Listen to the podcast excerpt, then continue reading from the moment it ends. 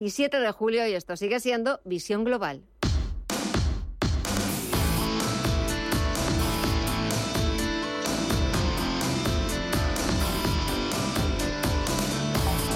Esto es Visión Global con Gema González. Radio Intereconomía. Wall Street, echamos un vistazo a la bolsa más importante del mundo. Queda una hora para que eche el cierre. Y se ha dado la vuelta. Estábamos viendo hasta hace un rato cómo se imponían en las eh, compras los números verdes en la bolsa más importante del mundo, e incluso como el Dow Jones iba camino de su decimocuarta sesión consecutiva en verde en lo que suponía su racha ganadora más larga desde 1987 y sobre todo como el sector tecnológico era el que estaba liderando esas subidas aún digiriendo los magníficos resultados publicados anoche de Meta. Pues bien, se han impuesto las ventas. Estamos viendo cómo los principales índices americanos se han dado la vuelta. El Dow Jones Industriales está bajando un 0,63%, los 35.294 puntos. SP500 se deja algo más de medio punto porcentual en los 4.540 puntos y Nasdaq 100 que baja un 0,27% en los 15.457 puntos. En el mercado de la renta fija, la rentabilidad del bono estadounidense a 10 años del Treasury americano ya está por encima del 4% y el índice VIX de volatilidad repunta más de un 9% en los 14,38 puntos. Vamos a ver qué es lo que está sucediendo en el resto de activos que continúan operando y empezamos, Estefanía, por las bolsas latinoamericanas. Cuéntanos. Pues continúan esos números rojos, excepto el IPC mexicano. El Merval de argentino está ahora mismo retrocediendo un 3,7 en los 453.573 puntos. El Bovespa de Brasil en los 120.617 puntos se deja un 1,6%. El IPSA chileno eh, algo menos eh, de caída, el 0,68% abajo en los 6.336 eh, puntos. Y el IPC mexicano sigue subiendo un 0 0,4% en los 54.730 puntos. En el mercado de las divisas y las materias primas no observamos ningún cambio. En las divisas el euro sigue debilitándose en su cruce con el dólar cae un 1% en los 1,09 dólares y la libra en los 1,27 dólares retrocede otro 1%. En las materias primas el petróleo continúa al alza, el barril de Bren sube un 1% en los 83,45 dólares y el West Texas de referencia en Estados Unidos en los 79 dólares también avanza un 1,29. Sin embargo, el oro sigue por debajo con una caída del 1,3% en los 1.944 dólares la onza. Y en cuanto a las criptomonedas, continuamos viendo volatilidad, signo mixto ahora mismo el Bitcoin acentúa esa bajada un 0,8% abajo en los 29.134 dólares. Ethereum en los 1.859 dólares se ha dado la vuelta.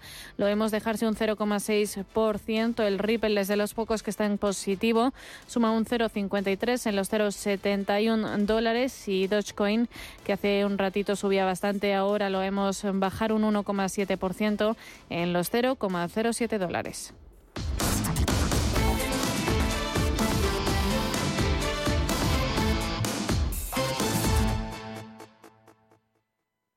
Tan, tan, tan, tan. La cuenta online del Santander es tan, tan fácil de abrir que lo puedes hacer desde donde quieras. Santander en digital es Santander. Santander, por ti, los primeros. Consulta condiciones en bancosantander.es. Anfitriones, cocineros y cocinillas, expertos en fiestas, amigos de sus amigos y enamorados de la parrilla. ¿Preparados para mejorar vuestra casa? Con el corte inglés, seguro. Llega la semana del hogar con hasta el 60% de descuento en una selección de artículos. Del 24 al 30 de julio, Semana del Hogar. El corte inglés. La Hora de Miguel Ángel es un programa dedicado a la salud y la prevención de enfermedades. Con un lenguaje claro y sencillo, te explica cómo llevar una vida saludable. Todas las noches a la una y media de la madrugada en Radio Intereconomía.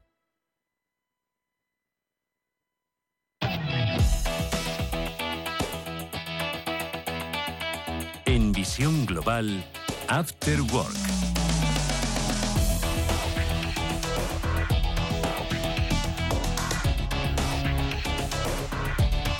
Pasan algo más de cinco minutos de las nueve de la noche, una hora menos en la comunidad canaria. Y comienzo saludando este último jueves de la temporada antes de marcharnos de vacaciones, eh, de descansar, de recargar las pilas en esta última tertulia de jueves. Saludo a Jaime Gil Delgado, experto en banca y asset management. Jaime, buenas tardes o buenas noches. ¿Qué, tal, Gemma? Buenas tardes, noches, y así no nos pegamos. Buenas tardes, noches. Yo jamás me pegaría contigo. Porque me ibas a ganar. ¿eh? No, no, no te creas. ¿Qué tal estás? ¿Qué tal va todo? Bien, bien. Bien. bien. Gracias a Dios, bien, ya deseando que ya lleguen las vacaciones. Ahora nos vamos, hoy se va de vacaciones Intereconomía sí. y la semana que viene nos empezamos a ir otros de vacaciones también. Bueno, Intereconomía se va mañana. Bueno, nosotras nos vamos mañana, pero Intereconomía sigue durante todo, todo el mes de agosto, así que todavía nos falta un día para esas vacaciones. Pero, pero con ganas también de, de poner broche de oro a esta temporada y de, también empezar a pensar en cositas nuevas, en sorpresas para a partir del mes de septiembre. Íñigo Petit, CEO de Iren Global. Muy buenas tardes, noches.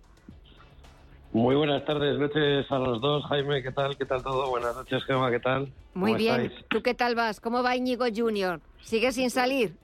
Pues ahí sigue sin salir, ahí estamos a la espera. Me temo que ya será en la siguiente temporada. O sea que, que bueno, yo He cambiado este año vacaciones por baja baja de paternidad. O sea, bueno, es, lo que me toca. bueno, pero mira, eh, no está nada mal el cambio. ¿eh? No, no, no, para nada, para nada. Vamos, lo haría Encantado, por, supuesto. Unas ganas enormes. ya me, ya, me imagino, pero bueno, ya, nos quedan días. ya, queda, días. ya queda poquito y lo importante es que, pues, que todo vaya bien, que seguro que sí.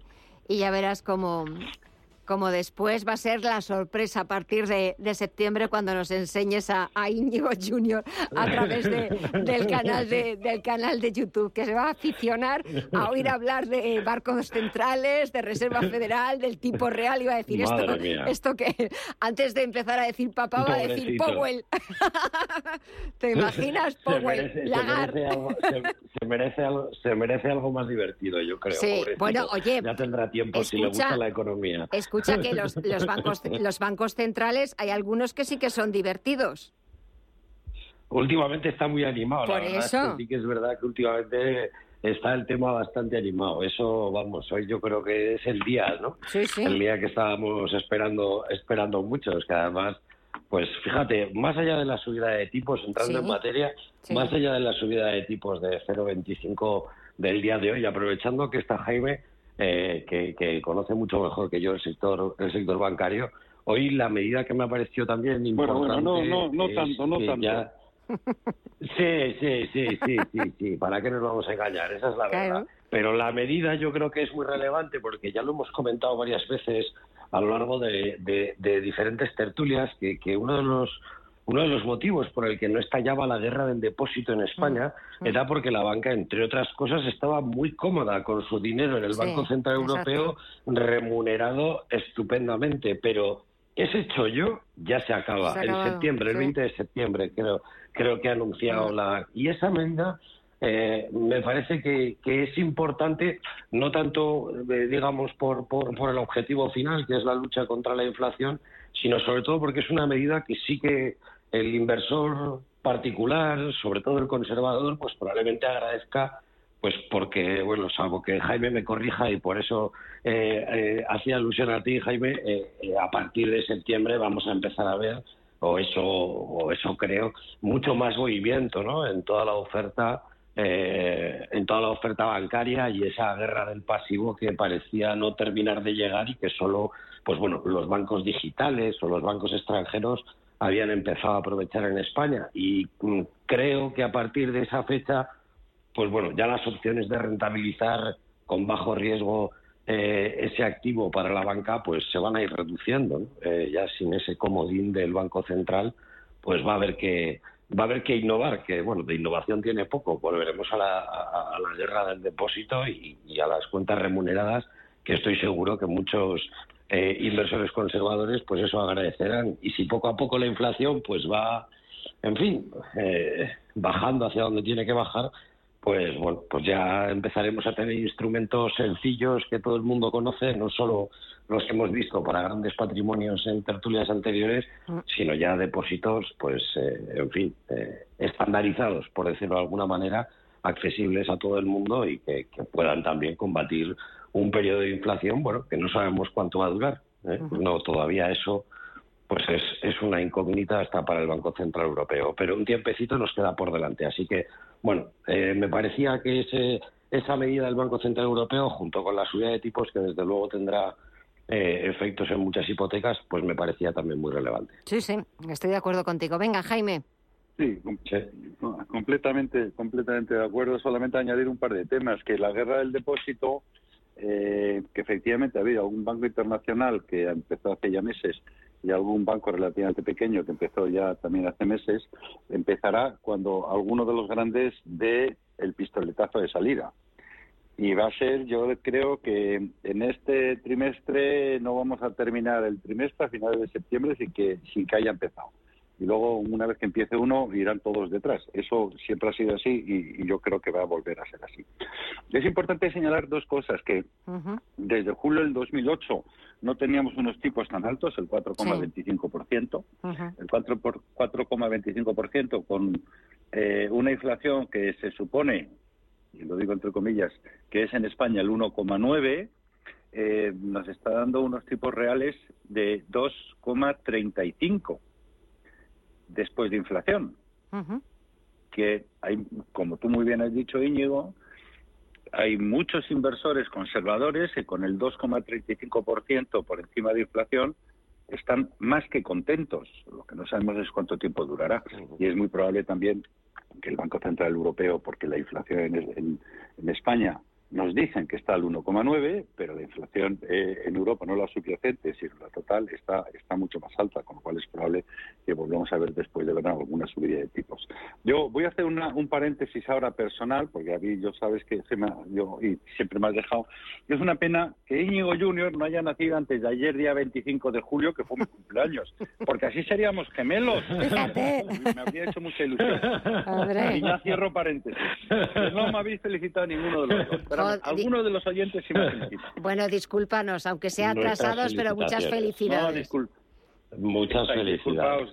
Muchas felicidades. 48 horas antes y 48 horas detrás, después entra dentro del rango. Así que bueno, pues ya está. Pues mira, hemos pues vamos a... si se hace con cariño, si se hace con cariño, exactamente. Con cariño se hace. Volvamos, volvamos a, hablar eh, de temas serios. Entonces, eh, los tipos de interés están donde están, al 4,25% ahora, y es probable que vuelvan a subir. Ayer subió la Reserva Federal. Y la Reserva Federal, yo personalmente no sé si va a volver a subir, porque efectivamente la inflación en Estados Unidos se está controlando de forma mucho más rápido que la inflación en Europa. Con lo cual, ¿no? Pero y, hay que hacer alguna alguna alguna matización y a mí ya sabéis que siempre me gusta hacerlo eh, no vamos a hablar de política, mejor no hablar de política porque la cosa está como está. Pero eh, en la eurozona, bueno, mañana mañana tenemos el famoso voto rogado ese o como ah, no se llame, el del extranjero. El voto, exterior, ¿no? Mañana se empieza, mm. mañana se empieza a contabilizar. Bueno, ya veremos, ya veremos lo que nos da eso. Pero bueno, oye, los españoles han hablado y chapó, no tengo absolutamente nada que, decir. Pero hay una cosa importante que a mí me preocupa, independientemente de todo, que es que eh, la economía en la eurozona se mm. está agravando en julio. Y entonces eh, los índices de compras apuntan a una fuerte caída en la actividad en el sector manufacturero en, la eurozona y eso es importante y el Reino Unido, no está en la eurozona, también se está ralentizando. Entonces, eso lo que nos está haciendo son datos adelantados que, aunque eh, ayer creo que fue, ¿no? Eh, el Fondo Monetario Internacional subió, subió una décima el crecimiento de España, si en la eurozona se ralentiza, pues va a ser muy difícil que algún país concreto, España u otros, que puedan ir a la cabeza de Europa, sigan tirando, ¿no? Entonces, em, yo creo que no tenemos ningún país ¿eh? ¿eh? que lanzar las, eh, las campanas al vuelo, la inflación sigue desfocada, los tipos de interés están como están. Eh, yo no sé hasta, hasta qué momento los préstamos creo que los préstamos bancarios a las empresas están cayendo ya a niveles del 2003-2004 tras las altas de tipos y tras esta última tasa también tasa, perdón, esta última subida, eh, los préstamos a lo mejor se vuelven a ralentizar y, eso probablemente influya en que, como acabo de comentar, la eurozona, se, eh, el sector manufacturero se ralentiza. Y eso no son buenos consejeros, a, ya no digo a largo, digo a medio largo para el año 2024. No sé, no sé cómo ves tú este tema, Íñigo. Íñigo. Mm. Bueno, la verdad es que todas las, cuando se escucha hablar de estimaciones de inflación en los próximos años, nadie espera combatirla y conseguir ese objetivo antes de 2025. Mm. Y eso me parece, como siempre, pues demasiado, eh, echarlo demasiado largo, ¿no? Yo coincido además en que no puede ser que nos digan lo mucho que ha subido todo, los precios de la compra, eh, el turismo, el transporte, ha subido absolutamente todo de precio mucho y nos dicen que es verdad que la inflación es el 1,9. Bueno, pues es verdad que se puede dudar de ello. Eh, cuando uno eh, eh, lo comprueba en cualquier producto que compra normalmente, pues en general los precios han subido de forma llamativa y no parece que sea una tendencia que vaya a ir a menos. Pues en los alimentos, pues la tendencia va a seguir siendo que estos suban. Quiero decir con esto que, no sabemos todavía lo que, va a, lo que va a hacer la inflación a futuro. Entonces, resulta complicado hacer estimaciones y, claro, en esa situación los bancos centrales lo único que pueden hacer es intentar acumular cuantas más balas tengan. ¿no? Y en mi opinión es lo que ha hecho muy bien Estados Unidos, que siempre nos lleva a la delantera.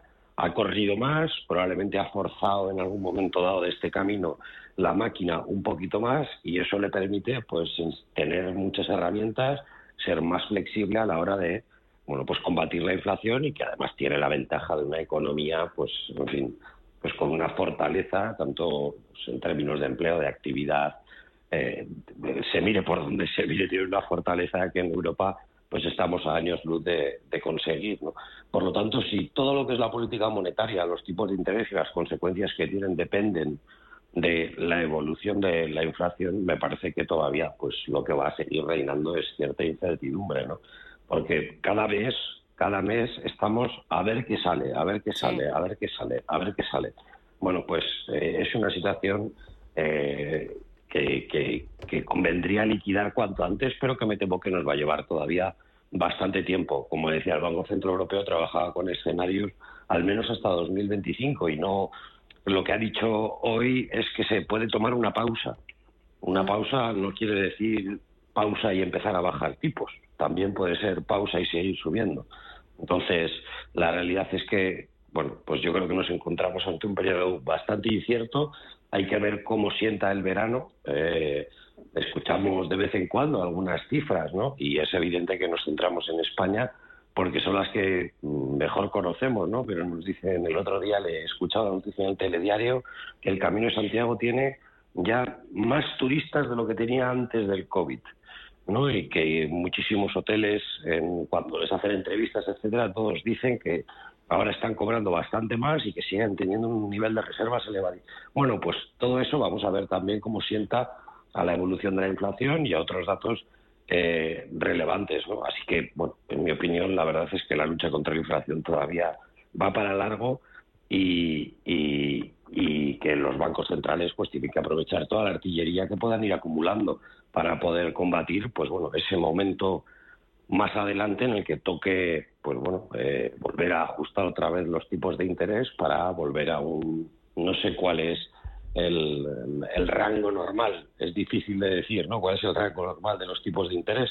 Pero bueno, ese punto de equilibrio en el que eh, bueno pues exista un tipo de interés real que permita el funcionamiento normal del sistema financiero y no veamos pues eh, curvas de tipos invertidas y cosas por el estilo, que son fenómenos económicos que hasta ahora no se conocían, ¿no? Así que, bueno, esa situación de estabilidad me parece que todavía va a tardar, Así que, como dice la propia Lagarde, data dependent, sí, sí. Que, que nos hemos vuelto todos a esperar cada lectura y, reunión a reunión, que se parecen al entrenador del Atlético de Madrid. Sí, sí, partido a partido, por reunión a reunión. Efectivamente, y mientras tanto los mercados y los inversores, pues a ver las a verlas a verlas venir. no, no, no, no creo que se pueda hacer mucho más ahora mismo eso y, y bueno y protegerse, que ya lo comentábamos en la tertulia anterior, pues protegerse, eh, en fin, procurar invertir en activos, pues eso, eh, que tengan cierta liquidez a corto plazo, que, uno tenga cierta flexibilidad para para una serie de tipos de interés que se mueven mucho y que, que tienen consecuencias, claro. Eh, Jaime. Bueno, para eso, para eso la protección, para eso la protección, nuestro querido Guillermo Santos es un experto que hoy no ha podido y estoy intentando como puedo, pues, pues, sin llegar a su nivel. Pero eh, me preguntabas, te hacías, te hacías una auto autopregunta, Íñigo, de cuál es el de la inflación, etcétera. Pues mira, no es cero, porque hemos tenido durante muchísimos años cero, y eso es una anomalía y tampoco es 4,25 que tenemos desde hoy en Europa. Eso también, ¿no?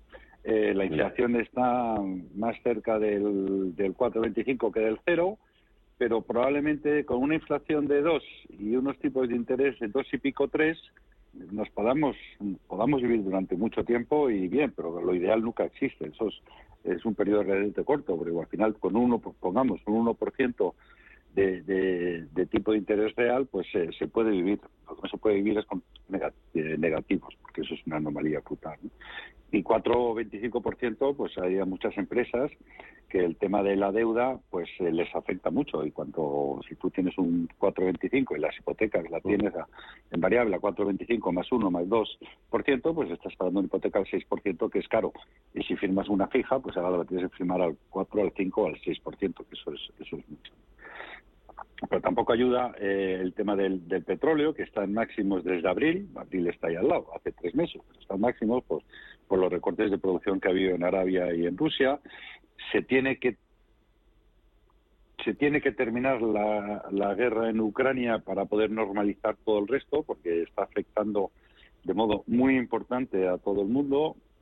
La semana pasada que se terminó el, acuerdo para exportar grano de Ucrania y Rusia no la ha querido renovar, eso le va, le va a dar un bofetón muy importante a, países que no tienen capacidad, a países africanos sobre todo, y, eso le, eso, eso, eso, eso, a mí eso me, me, preocupa. Pero también volviendo a lo que comentabas hace un momento, también vamos a, lo que conocemos más o, un poquito más.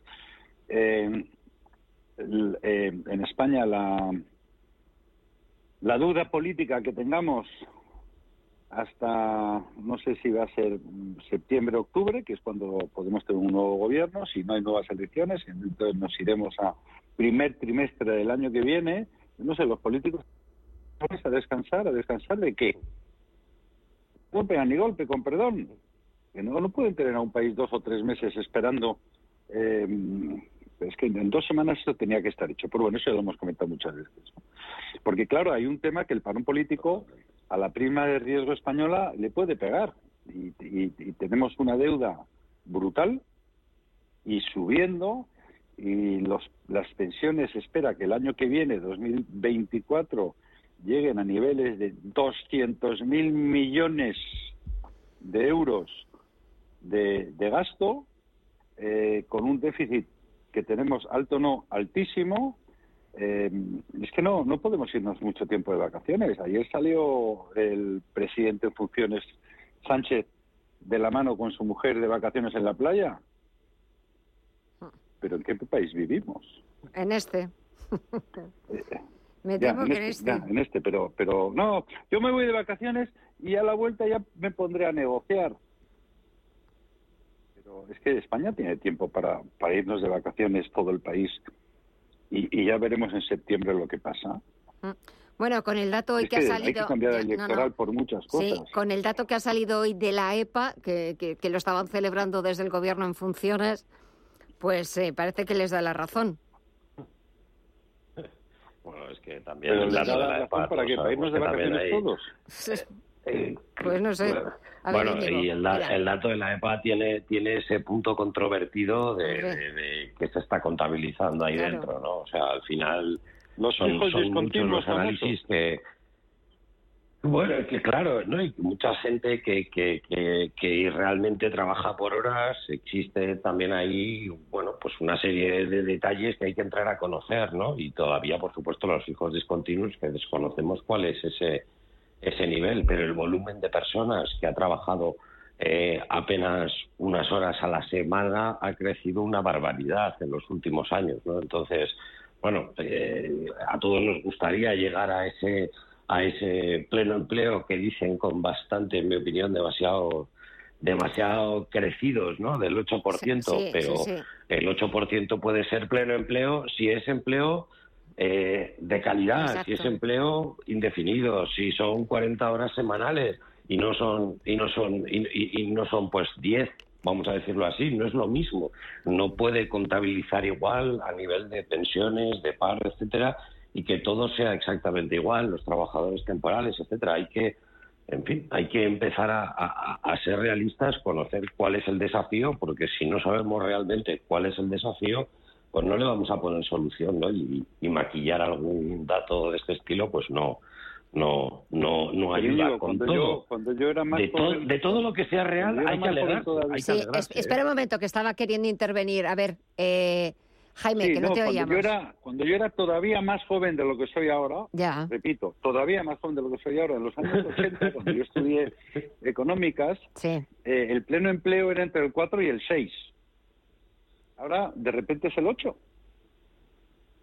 ¿Y ese 2% o 3% qué pasa con él?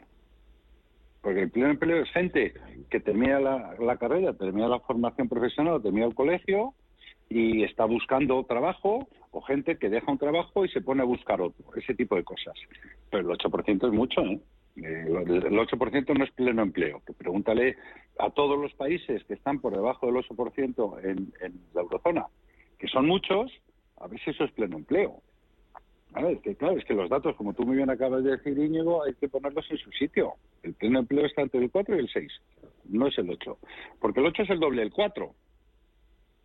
A lo mejor, a lo mejor la ministra Calviño, que ya va a dejar de ser ministra, de una santa vez, con perdón, a lo mejor es que no lo sabía aquello del 4 al 6 y dice que el 8 es el pleno empleo. A ver, Íñigo, perdona, continúa. No, eh, no, no, no, perdona nada, y profundizar y profundizar en esos datos también, en qué sectores se está generando empleo, eh, cuál es el futuro, qué tipo de contratos. O sea, es decir, está muy bien que celebremos este tipo de, de, de cifras, pero bueno, que tenemos que profundizar en ellas y que siempre es buena noticia que, que, crezca el número de, de personas que están trabajando, ya sea dos horas o sea cuarenta, siempre va a ser una buena noticia, pero creo que los políticos respecto a la ciudadanía pues tienen que ser pues tan transparentes como dicen que, que, que, quieren ser, ¿no? Y desde luego creo que en materia de empleo pues eh, no no no no lo son y es y es una pena porque es que como como digo cuando como le pasó a Zapatero no había crisis no había crisis no hacemos nada y nos pilla y nos pilla pecho descubierto bueno pues si resulta que esto es pleno empleo como decía Jaime al 8% y aquí y aquí todos cuentan por igual dentro del cómputo de, de, de, población activa pues o sea de, de personas trabajando pues va a ser muy difícil muy difícil darnos cuenta de cuál es el problema y, por lo tanto de ponerle soluciones. ¿no?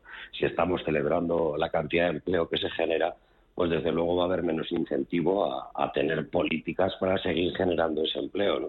Así que, bueno, en fin, que es una buena noticia sin duda, pero uno desconfía ya casi por naturaleza eh, de todo aquello que, pues bueno, pues de cuyo cálculo se ha modificado en los últimos años, ¿no? Como es este, este tipo de cifras sus cálculos han cambiado en los últimos años. Pues bueno, eh, habrá que ver en plazos más largos eh, cuál es la realidad y cuando cambie el gobierno seguramente volvamos a cambiar la forma en la que se miden, ¿no? Así que bueno, en fin, eh, estaría bien tener mucha más información para de verdad poder analizar cuál es la realidad, ¿no? Así que, bueno, generemos más empleo de calidad y, y sigamos apostando eso por la formación, por la transformación de los trabajadores, que es lo que hace falta, ¿no? Que no que no se les vaya la mano con las celebraciones por el empleo y el verano de por medio, porque eso es urgente y hace ya tiempo que hace falta. Así que, bueno, en fin, eh, hay que alegrarse, Gemma, en cualquier caso, ¿eh? pero pero uno no puede dejar de sospechar de este tipo de grandes grandes ventas no ya casi casi por naturaleza me sale solo. Me sale solo. Eh, Jaime. Tal cual.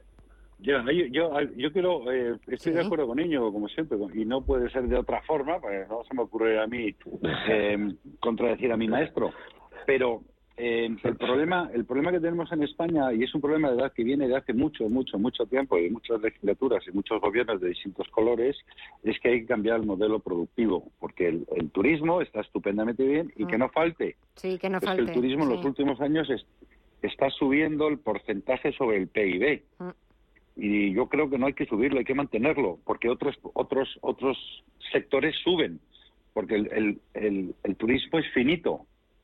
Me explico.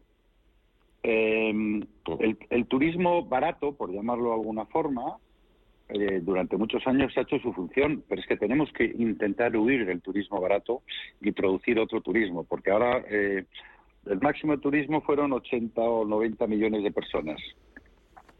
O sea, no podemos tener ciento, vamos a poner que son 90, no podemos tener 180 millones de turistas, porque el país no da de sí. Con lo cual, como es finito, eso es, es absolutamente inflexible y en un momento que no se puede tener más, hay que convertir el turismo mm, barato, por llamarlo de alguna forma, en turismo más de calidad y otro tipo de turismo diferente. Y hay que cambiar el modelo productivo para irnos a otro tipo de actividades, repito, y, eh, Sánchez durante un año, dos años, hace uno o dos años, eh, el tema de los microchips y todo eso, hay que, hay que apostar por todo ese tipo de cosas. Porque no podemos seguir basándonos solamente en agricultura, que la pobre está como está, eh, los cambios climáticos que están ahí.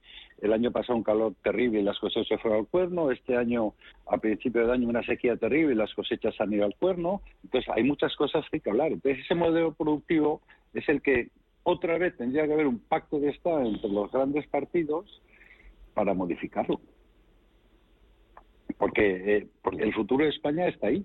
Está en la educación, porque sin educación no hay futuro, y con cambios en el modelo productivo para crear puestos de valor añadido. No puede ser todo, no puede ser todo, todo, todo turismo, porque estoy viendo en las televisiones, en las radios, en internet, en todos lados, que muchos sitios turísticos están teniendo muchos problemas para contratar a gente. Entonces, claro, si seguimos aumentando el turismo y no se puede dar servicio a los turistas que vienen, es que podemos perder el turno, ¿eh?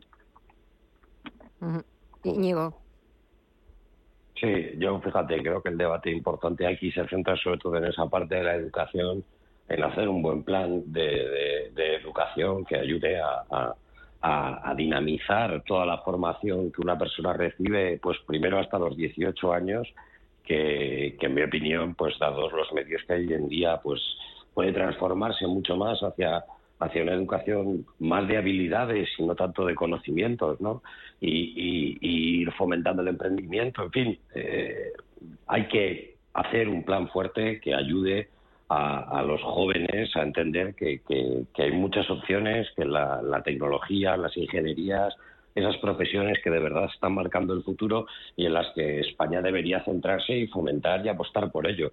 Porque si siempre va a ser más fácil pues obtener un trabajo en el sector, en el sector del turismo, de la hostelería, pues es verdad que, estamos pues quitando incentivos también, ¿no? Entonces, el fomentar, educar, todo este tipo de valores, pues me parece que es muy importante y sin embargo, pues hemos tenido por detrás pues casi cinco años completos en los que la educación ha sido prácticamente una pelota política que se han ido pasando y que ha servido para, para muchas cosas, pero desde luego no para generar eh, este tipo de vocaciones, de emprendimiento, etcétera.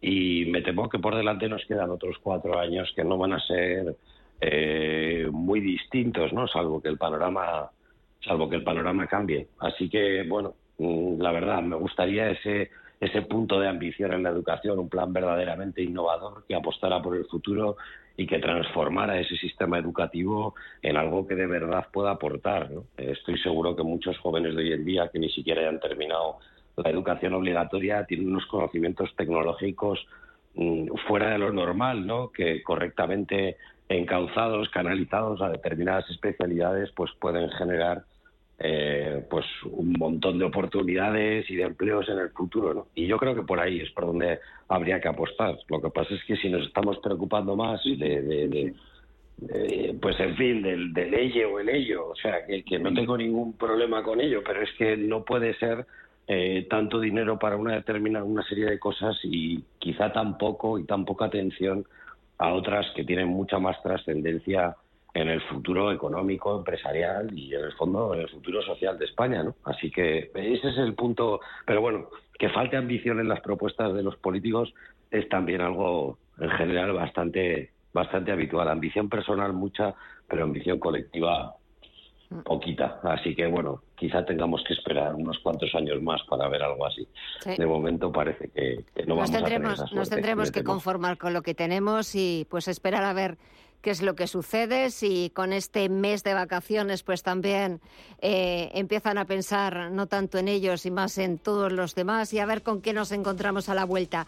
Daros las gracias como siempre que habéis aceptado nuestra invitación a Jaime Gil Delgado e Íñigo Petit. Íñigo, que vaya todo estupendamente bien, manténnos al tanto y en septiembre el primer protagonista, la sorpresa va a ser de Íñigo Junior.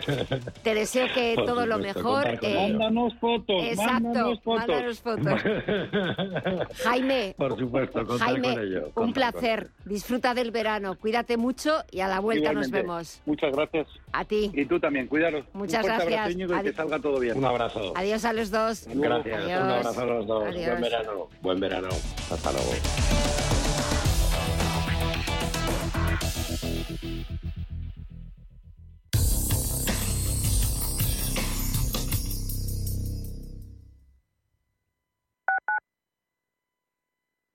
Inversiones inmobiliarias Grupos Eneas, cesiones de créditos, inmuebles en rentabilidad, compra, reforma y venta, rentabilidades hasta el 12%. Infórmese en el 91 639 0347 o en info@eneas.com. Inversiones inmobiliarias Grupos Eneas.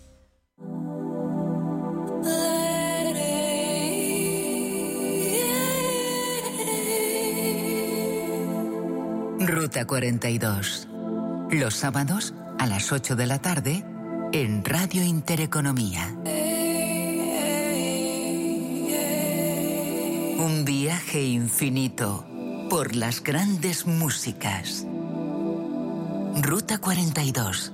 Un programa de Joaquín Martín.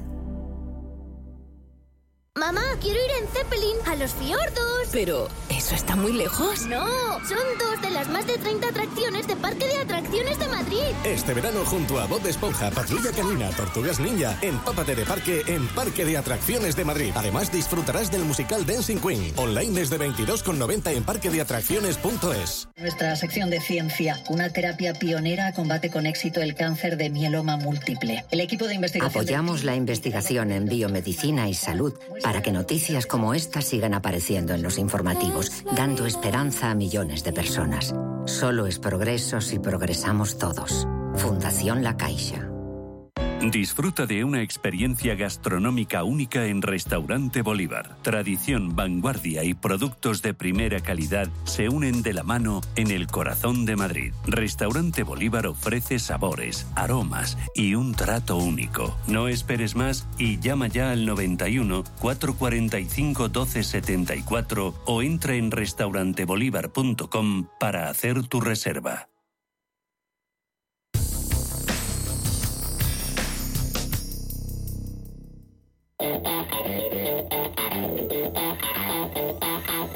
Visión global. Los mercados. De vuelta a las principales bolsas europeas, el IBEX 35 cierra al filo de los 9.700 puntos en máximos desde febrero de 2020. El selectivo español, pese a quedarse algo rezagado, ha sumado un 0,98% hasta los 9.694 puntos gracias a la oleada de resultados. El selectivo ha estado liderado por empresas como Indra, Unicaja y Telefónica tras, tras presentar cuentas. Indra ha liderado el IBEX con subidas del 5,44% después de revisar revisar al alza sus previsiones y situarse en máximos su cartera gracias al negocio de defensa única. La segunda mejor con avances del 4,59%. Ha presentado también resultados y Telefónica repuntando un 3,57%. Sus resultados han incluido un incremento del 44,5% en su beneficio durante el primer semestre, encadenando además su quinto trimestre consecutivo de aumento en los ingresos. Avances también para más bancos. Santander, que presentó ayer cuentas, hoy suma 1,62 y Sabadell, con cuentas presentadas, sube un 1,44%. Las mayores caídas del selectivo español han sido para Grifols, que se ha dejado un 2,76%. La empresa de hemoderivados ha presentado pérdidas de 56 millones debido a los costes de su programa de reestructuración. Robi también ha retrocedido un 2,74 y Solaria un 2,61. Y por último, la rentabilidad del bono español a 10 años se enfría por debajo del 3,5%. Echamos un vistazo, vamos a ver eh, la agenda de mañana viernes. ¿Cuáles son las citas en las que tenemos que estar pendientes? La semana se despide en España con el dato de contabilidad nacional del segundo trimestre que publica el INE, que también saca a la luz los indicadores adelantados de la inflación de julio. En la eurozona, los inversores estarán pendientes de la confianza del consumidor y en Estados Unidos del deflactor PCE y de la confianza del consumidor de la Universidad de Michigan. Mientras la temporada de resultados continúa con un nuevo aluvión de presentaciones, entre los que destacan BBVA, CaixaBank, Mafre y Ageo Amadeus.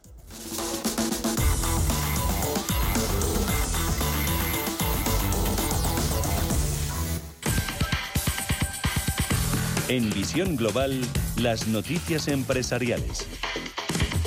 Que comenzamos con la multa que la Comisión Nacional de los Mercados y la Competencia ha impuesto a Naturgy por manipulación del mercado eléctrico.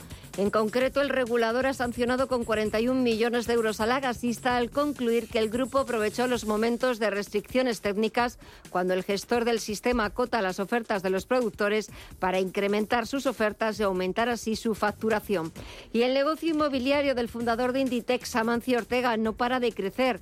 La adquisición de nuevos activos en 2022 han hecho aumentar el valor de su cartera inmobiliaria un 19% hasta alcanzar un récord de 18.000 156 millones de euros. Se trata de un fuerte incremento de valor de 2.900 millones de euros en un solo ejercicio. Ortega ya era el principal casero de España en el año 2021, con 15.264 millones de valoración a 31 de diciembre de 2021, dejando atrás a los socimis Merlin Properties y Colonial. El año pasado adquirió entre sus compras emblemáticas un rascacielos de viviendas en Seattle, en Estados Unidos, por 300 millones de euros y en enero de 2022 protagonizó su mayor adquisición en un solo activo al hacerse con el complejo de oficinas Royal Bank Plaza, ubicada en el centro de Toronto, en Canadá. Mafre ha llegado a un acuerdo con la compañía mexicana de seguros de vida Insignia Life para adquirir el 94% de sus acciones por alrededor de 86 millones de euros más variables,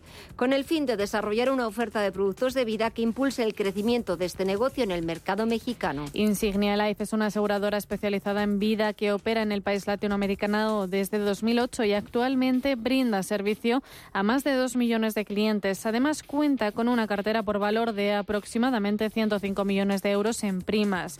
Dentro del acuerdo alcanzado, Insignia Life continuará operando como marca independiente. La empresa turca de entregas ultra rápidas de compra Getir anuncia su intención de retirarse de forma ordenada de España, donde presentó un ERE para toda la plantilla, así como de Italia y Portugal. En concreto, la firma ha precisado que su salida de estos tres mercados permitirá concentrar sus recursos financieros en los mercados existentes, donde las oportunidades de rentabilidad operativa y crecimiento sostenible son mayores. Getir, que nació en 2015 y ha llegado a operar en nueve mercados, se ha mostrado muy agradecida por el esfuerzo y la dedicación de todos los empleados en España, Portugal e Italia. Por otro lado, está ultimando una ronda de financiación y seguirá operando en el Reino Unido, Estados Unidos, Alemania, Países Bajos y Turquía, que generan el 96% de los ingresos de la empresa. BBVA nombra directora financiera a Luisa Gómez Bravo, actual responsable de la banca corporativa y de inversión, un cargo en el que sustituirá a Rafael Salinas, quien dejará sus funciones después de más de tres décadas, pero que seguirá vinculado a la entidad como consejero de Guarantee BBVA. Durante su exitosa carrera, Salinas ha contribuido a situar al BBVA como uno de los bancos más rentables y eficientes de Europa, así como a incrementar notablemente la creación de valor para los accionistas. Luisa Gómez seguirá potenciando el liderazgo del grupo en su etapa de mayor solvencia y fortaleza financiera. Luisa Gómez Bravo comenzó su trayectoria profesional en Salomon Brothers y Lehman Brothers hasta su incorporación en BBVA hace más de dos décadas. Y Firipozo, una de las empresas líderes en la industria alimentaria, ha dado un paso importante hacia la sostenibilidad al poner en marcha una nueva instalación de autoconsumo industrial que le permitirá producirse el 30% de su necesidad de energía. En concreto, la iniciativa se compone de 3.650 paneles solares y tiene una producción de 2,9 millones de kilovatios al año, con una inversión total que ha superado los 1,2 millones de euros. Fripozo demuestra así su compromiso con el medio ambiente y la lucha contra el cambio climático. Se estima que esta instalación solar permitirá un ahorro de 900 toneladas de dióxido de carbono al año, lo que equivale al consumo eléctrico de 700 viviendas o a una plantación de más de 900 árboles.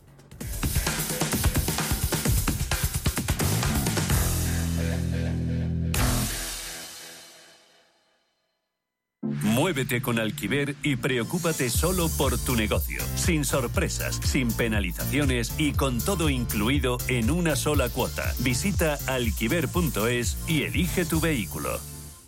Sol Naturaleza le brinda una atención más completa, ampliando su horario desde las 9 de la mañana hasta las 7 de la tarde para ayudarle con su salud y bienestar. Sol Naturaleza, en calle Conde de Aranda 13, junto Parque del Retiro y en el 91 31 31 409. No espere más y comience a mejorar su salud y bienestar hoy mismo. Le esperamos. Los viernes a las 10 de la noche tienes una cita con otro gato, el gato gourmet. Andrés Sánchez Magro presenta una guía semanal gastronómica, enológica, de restaurantes, literaria, musical, con todos aquellos ingredientes necesarios para cocinar la buena vida. El gato gourmet, los viernes a las 10 de la noche aquí, en Radio Intereconomía.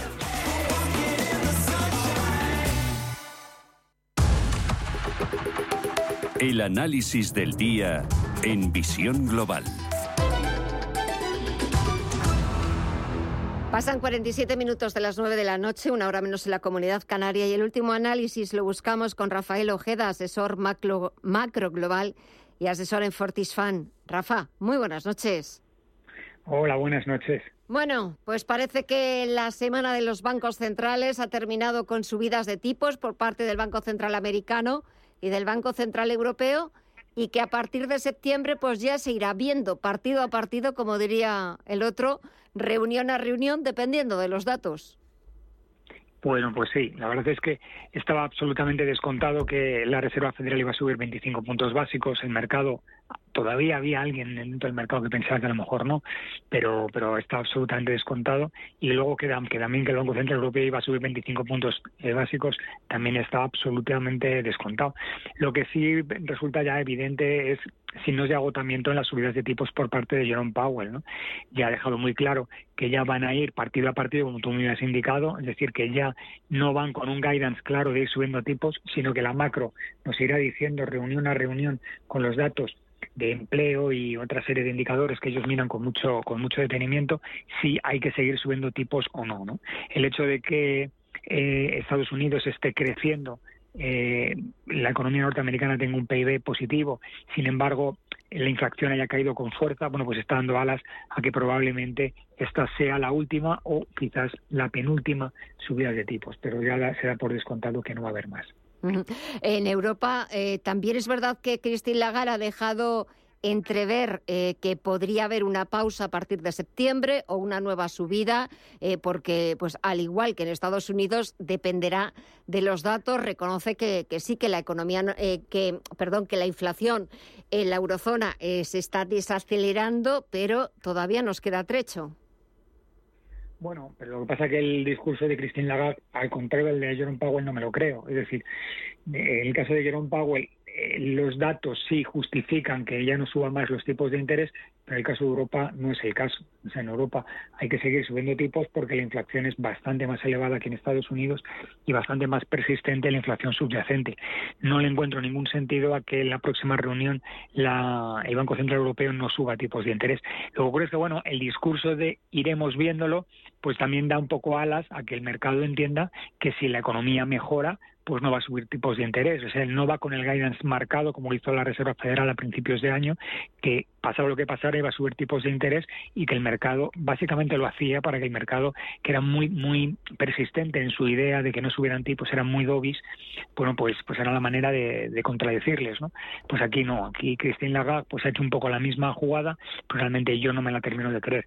Yo pienso que Europa tiene todavía alguna subidita más pendiente porque realmente nuestra inflación sigue siendo bastante elevada. La española quizás es un poco la excepción, por lo menos la general, la subyacente no, pero en Europa hay bastantes, bastantes economías que tienen todavía inflaciones elevadas y no se justificaría una parada.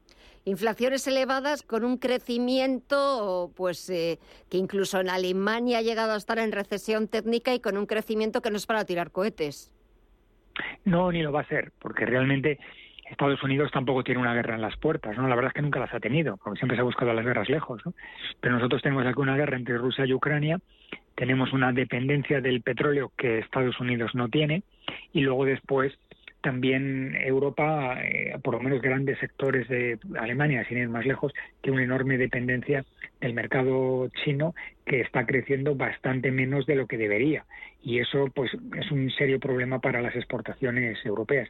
Luego que, que Europa también esté subiendo tipos de interés también está perjudicando al euro frente al dólar y eso bueno pues también nos perjudica a la hora de exportar y ser menos competitivos en los mercados internacionales. Pero lo cierto es que sí, en Europa tenemos todavía bastantes problemas porque el problema fundamental es que somos una economía también extraordinariamente endeudada. Es decir, España tiene una deuda de 1,5 billones de euros, pero bueno, eh, Inglaterra está en un problema incluso peor que, el resto de Europa, pero Alemania, como tú me has indicado, ha estado en recesión técnica y menos mal que nos hemos encontrado con un, con un invierno relativamente suave y no hemos tenido que tirar de gas porque con, con el cierre ruso hubiera sido un verdadero drama. Si echamos un vistazo hoy, la bolsa española ha cerrado por debajo de los 9.700 puntos, pero parece que ha encontrado el camino hacia nuevos máximos, hacia los 10.000, que ya no parecen estar tan lejos.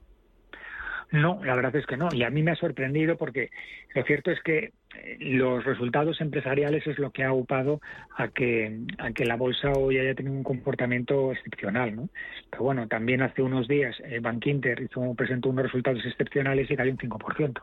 Entonces, entonces la culpa era de, de, la incertidumbre política en torno a las elecciones generales. Bueno, pues, pues en un contexto como el que tenemos, que después de unas elecciones generales, que digan lo que digan, ha sido un empate técnico y que solamente mm, va a gobernar la izquierda mm, de una manera absolutamente distópica, ¿no? Con, el Senado en contra, con 15 autonomías en contra, pues es realmente complicado. Bueno, pues en ese escenario que se supone que la bolsa debería de bajar, pues sin embargo ha subido. ¿Y por qué ha subido? Pues bueno, pues general porque Telefónica ha disparado su beneficio un 44,5%, porque el empleo ha subido 603.000 ocupantes y el paro cae al 11,60%, que es el, el, más bajo desde el año 2008, porque ACS también gana un 17% más, porque Repsol ha elevado el dividendo porque Ferrovial duplica su beneficio en el primer semestre, porque unas y otras y otras compañías pues están dando unos resultados extraordinarios, sobre todo el sector financiero, donde Sabadell, por ejemplo, ha cerrado su mejor semestre y dispara su beneficio del 43%. Bueno, pues con ese escenario es lo que ha upado a que la, a que la bolsa, bueno, pues ponga en valor esos resultados y, y, realmente, bueno, pues la bolsa haya tenido un comportamiento realmente excepcional en esta, en esta sesión, sí. Eh, eh, y si echamos un vistazo, has hablado de algunos de los resultados de, compañías españolas que los han presentado estos días. ¿Y en Estados Unidos qué tal te están pareciendo? Pues en Estados Unidos, pues más de lo mismo, ¿no? Porque en la última sesión Boeing pues tuvo una sorpresa positiva de beneficios por acción del 17% y subió en el after hour un 8,5%. ADP también tuvo una sorpresa positiva del 3%, tuvo una subida en bolsa del 5%, Coca-Cola tuvo una sorpresa positiva del 8% y sube en bolsa del 1,30%, Meta tuvo una sorpresa positiva del 12,5% y subió un 7%, arrastrando a todo el sector tecnológico.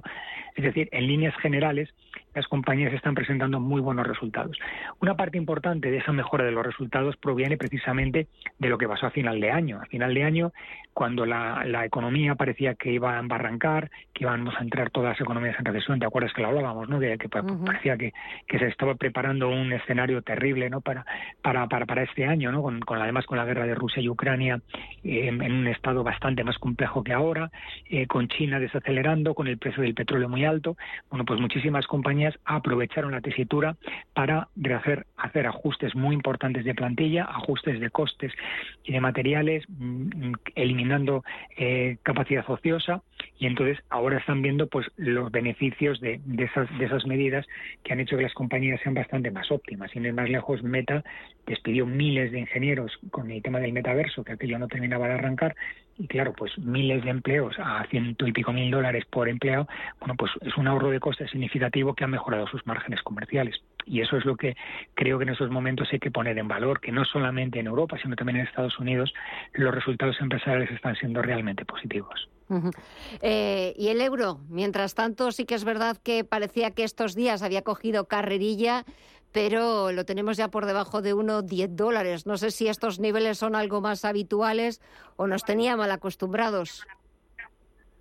Bueno, es que lo normal es que el euro esté incluso por encima del 1,15. Es decir, la, paridad lógica del euro dólar no es 1,10, es, es más elevada. ¿no? Ocurre que en la situación en la que nos hemos encontrado de crisis económica mundial y una situación, un contexto complicado, el dólar se convierte en una reserva de valor, como en su momento también podría serlo el oro. ¿no? Entonces, bueno, pues las inversiones en, dólares pues resultan bastante obvias y evidentes. Luego, con las subidas de tipos de interés en, Estados Unidos, eso hizo que, muchísimo dinero fuera a, a, a, cotizar en dólares precisamente por, por los bonos. Pero, sin embargo, ahora, ¿qué ocurre? que en Estados Unidos ya se vislumbra el final de las subidas de tipos. No van a dejar el 5-50%, que yo recuerdo que el mercado pensaba que por encima del 4-4-25% esto era Armagedón y tierra quemada. Pues mira, hemos llegado al 5-50 y no ha pasado absolutamente nada. Eso lo que demuestra es que el mercado es muy llorón y siempre quiere más. ¿no?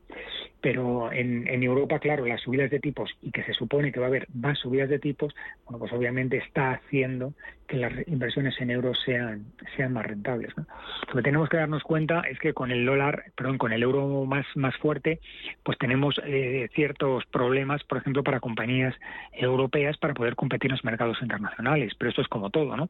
Tener un dólar barato pues nos beneficia para la importación de, de petróleo, pero esto es como, como lo que siempre he dicho, ¿no? En la economía, que cuando tocas algo, algo se rompe, ¿no? Entonces, eso beneficia a determinadas compañías y perjudica a otras, ¿no? Pero yo creo que a pesar del descanso que puede haber tenido el, el euro y haya caído del 1.13 al 1.9, yo pienso que el, euro debería estar por encima del 1.10, un 11%, siempre y cuando no se rompa algo serio, y estoy pensando en Rusia y Ucrania, ¿no? Que esa crisis puede, puede perjudicar seriamente a, a Europa, ¿no? Pero lo normal es que estemos en esa horquilla.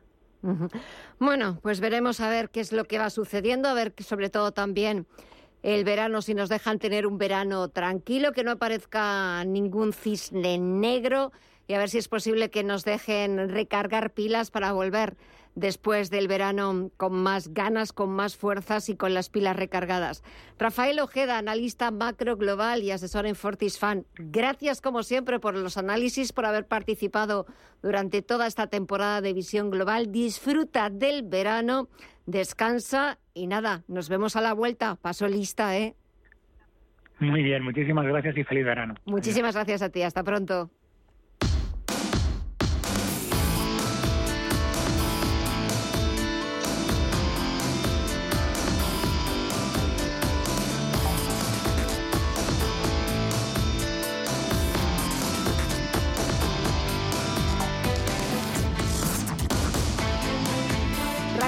Echamos un vistazo a la prensa económica nacional. Cinco días el BCE sube los tipos al 4,25%.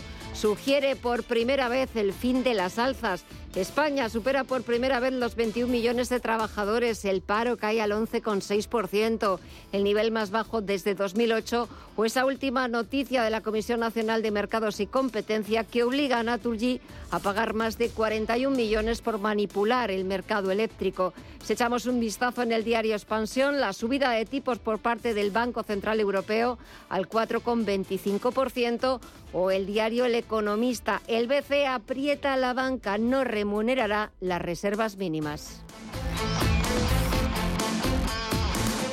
Así ponemos punto final a este penúltimo programa de la temporada de Visión Global. Mañana volvemos a partir de las 8 de la tarde, de las 7 en Canarias, viernes, con propuestas para que disfruten del fin de semana. Gracias, como siempre, por acompañarnos, pero mañana les esperamos. Descansen y hasta mañana.